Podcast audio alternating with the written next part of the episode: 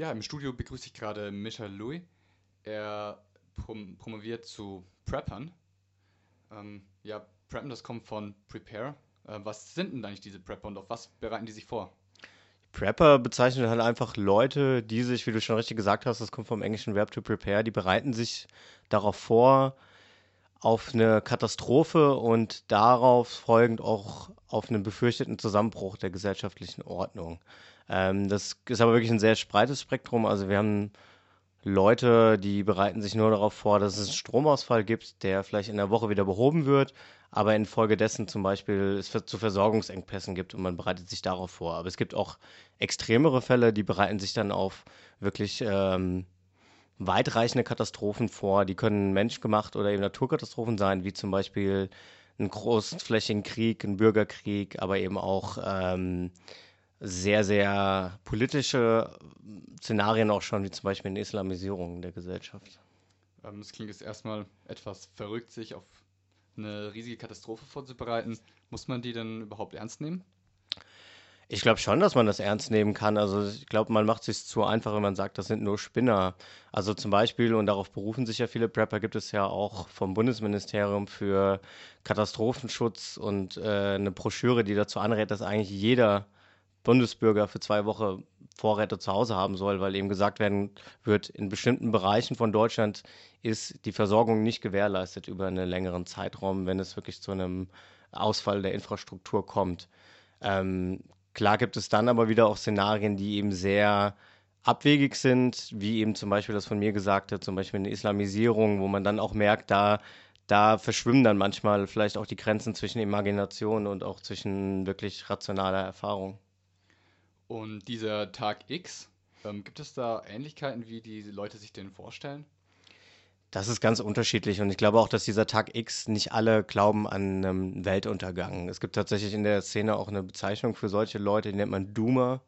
Und das sind eben solche Leute, die wirklich an sowas glauben wie einen globalen Zusammenbruch, einen Untergang der Erde. Aber es gibt, wie gesagt, auch sehr gemäßigte Prepper, die eben an temporären Versorgungsempass glauben und sich deswegen Vorräte anlegen, um den zu überstehen. Also dieser Tag X ist sehr unterschiedlich. Und wie werden Menschen eigentlich zu Preppern?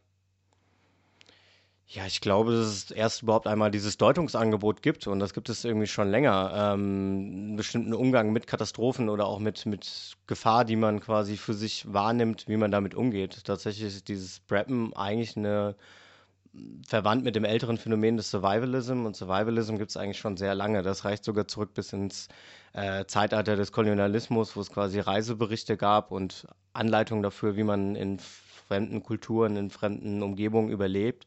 Und dieses Wissen ist zurückgekommen nach Europa und wurde dann Teil zum Beispiel militärischer Ausbildung, aber eben auch wurde zu einer Art Freizeithobby auch. Also zum Beispiel ganz prominent in Deutschland Rüdiger Neberg, den kennen wahrscheinlich noch viele. Oder auch bei den Pfadfindern, dort bedient man sich eben auch Survival-Techniken. Und quasi Preppen bezieht sich auch immer auf diese Techniken, ähm, benutzt sie aber natürlich in einem ganz bestimmten Kontext und eben in Erwartung von einer Katastrophe.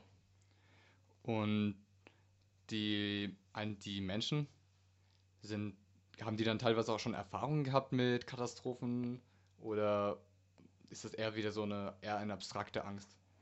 Ja, das ist ganz unterschiedlich. Also ich habe in den Interviews tatsächlich auch äh, viele Beispiele aus der eigenen Biografie äh, genannt bekommen. Das heißt zum Beispiel eine Erfahrung von einem Stromausfall in der Kindheit, äh, Extremsituationen, die man erlebt hat oder auch kleinere Alltagssachen, zum Beispiel, dass man mit dem Auto eingeschlossen war auf der Autobahn im Winter und irgendwie gemerkt hat, okay, also hier wird es schon ernst. Wenn jetzt nicht der Rettungsdienst gekommen wäre und irgendwie Decken verteilt, dann hätte ich ein Problem gehabt. Also es wird tatsächlich oft auch auf persönliche Erfahrungen referiert, aber eben auch ganz oft auf historische Erfahrungen, die einfach so ein, ins kulturelle Gedächtnis eingegangen sind. Zum Beispiel der Weltkrieg. Oder? Zum Beispiel Weltkriegerzählungen der, der, der Großväter, der Großmutter, wie, wie zum Beispiel dort Hunger geladen, äh, unter Hunger gelitten wird, aber eben auch zum Beispiel ähm, wenn wir an Hurricane Katrina denken, wo es ja zu großflächigen Plünderungen gekommen ist, darauf wird sich auch berufen, dass man eben gesagt, da muss man schon schauen, die Supermärkte sind wahrscheinlich geplündert, ich muss mich selbst versorgen. Das sind auch Ängste, die immer wieder genannt werden. Bekannt wurde die Prepper-Szene ja vor zwei Jahren ungefähr, ja. als ähm, rechtsextreme ja, ein Netzwerk aufgedeckt wurde von Soldatinnen, auch teilweise Polizistinnen, Behördenbeamtinnen, glaube ich, die äh, sich vorbereitet haben auf so einen Tag X und von denen einigen auch vorgeworfen wurde, dass sie ähm, Anschläge planen. Mhm. Kann man sagen, dass Preppen grundsätzlich eine rechte, eine rechte Szene zuzuordnen ist? Nein, das würde ich nicht sagen. Ich würde nicht sagen, dass Preppen per se ein rechtes Phänomen ist. Ich glaube, es bietet halt Anknüpfungspunkte, die für Menschen mit rechten Weltanschauungen attraktiv sind. Und zwar eben, dass man versucht, autark zu leben, also quasi Parallelstrukturen zum Staat, der oftmals eben abgelehnt wird, aufzubauen. Es ist attraktiv, weil es eben auch in rechten Weltanschauungen oft im Kern um sehr apokalyptische Szenarien geht, im Kämpfe zum Beispiel zwischen der weißen und der schwarzen, Anführungszeichen, Rasse und dieser Race War quasi als so ein Tag X gesehen wird, auf den man sich vorbereiten muss. Oder eben wie, wo du ja schon ein paar Beispiele genannt hast, bei dieser Gruppe Nordkreuz, die gesagt haben, im Katastrophenfall nutzen wir die staatliche äh, staatliche Machtvakuum quasi, um loszuschlagen und Menschen mit Gesinger, ähm, linker Gesinnung umzubringen. Ähm, du hast gerade gesagt, dass auch ähm, in der militärischen Ausbildung ähm, so Survivalism mhm. aus, ähm, ja, gelehrt wird. Kann das eine Rolle spielen, dass sowas dann auch noch attraktiver ist, gerade auch für so Soldatinnen? Hm, ja, es gibt tatsächlich auch einige Soldaten und Soldatinnen in der Prepper-Szene. Ich glaube, dass man da halt schon so ein bisschen einen Eindruck bekommen hat, vor allem wenn man schon Auslandseinsätze hat, eben auch wie Gesellschaften dann auseinanderbrechen können, eben wie, wie, wie Krisensituationen aussehen. Ich glaube schon, dass das Erfahrungen sind, die mit auch reinspielen, quasi sich weiterhin mit so, mit so einer Thematik zu beschäftigen, ja. Und gibt es da gerade einen Trend zu sehen? Also nimmt das Phänomen zu in den letzten Jahren oder ist das quasi schon lange da und bleibt quasi erst auf einem ja, das, das Schwierige ist da, dass man sich da irgendwie auf Zahlen berufen müsste, die es aber de facto nicht so wirklich gibt. Also es gibt ganz grobe Schätzungen. Ähm, es wurde ja dann auch im, im Zuge dessen, wo, was wir eben thematisiert haben, der Verfassungsschutz eingeschaltet. Und der hat Schätzungen von bis zu 150.000 Leuten in, in Deutschland, die sich als Prepper bezeichnen. Es gibt aber auch andere Schätzungen, die gehen von bis zu zwei Millionen aus. Es ist schwierig, da Zahlen zu bekommen. Also die größte Facebook-Gruppe, die ich kenne im Netz, hat ungefähr 9000 Mitglieder.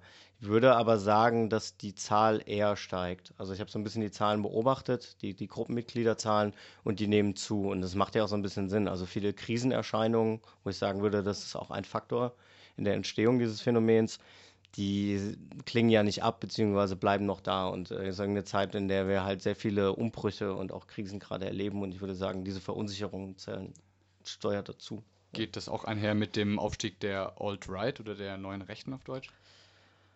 Das ist schwierig. Also da müsste man sich wahrscheinlich genauer die Verbindungen anschauen. Da gibt es tatsächlich wenig Forschung zu. Es gibt, wozu es Forschung gibt, ist quasi alte Survivalist-Bewegungen in den USA, und da gibt es schon viele Forschungen dazu, wie dieses Phänomen vor allem bei Militia-Bewegungen, bei christlichen Sekten zu finden ist, bei White Supremacy-Gruppen. Ähm, aber auch da würde ich halt vorsichtig sein und nicht sagen, dass da die ganze Szene automatisch rechts ist. Da gibt es Verbindungen, aber es gibt einfach auch äh, wenig Forschung dazu, insbesondere auch für Deutschland. Ja, danke für das Interview, Misha. Ja, vielen Dank auch.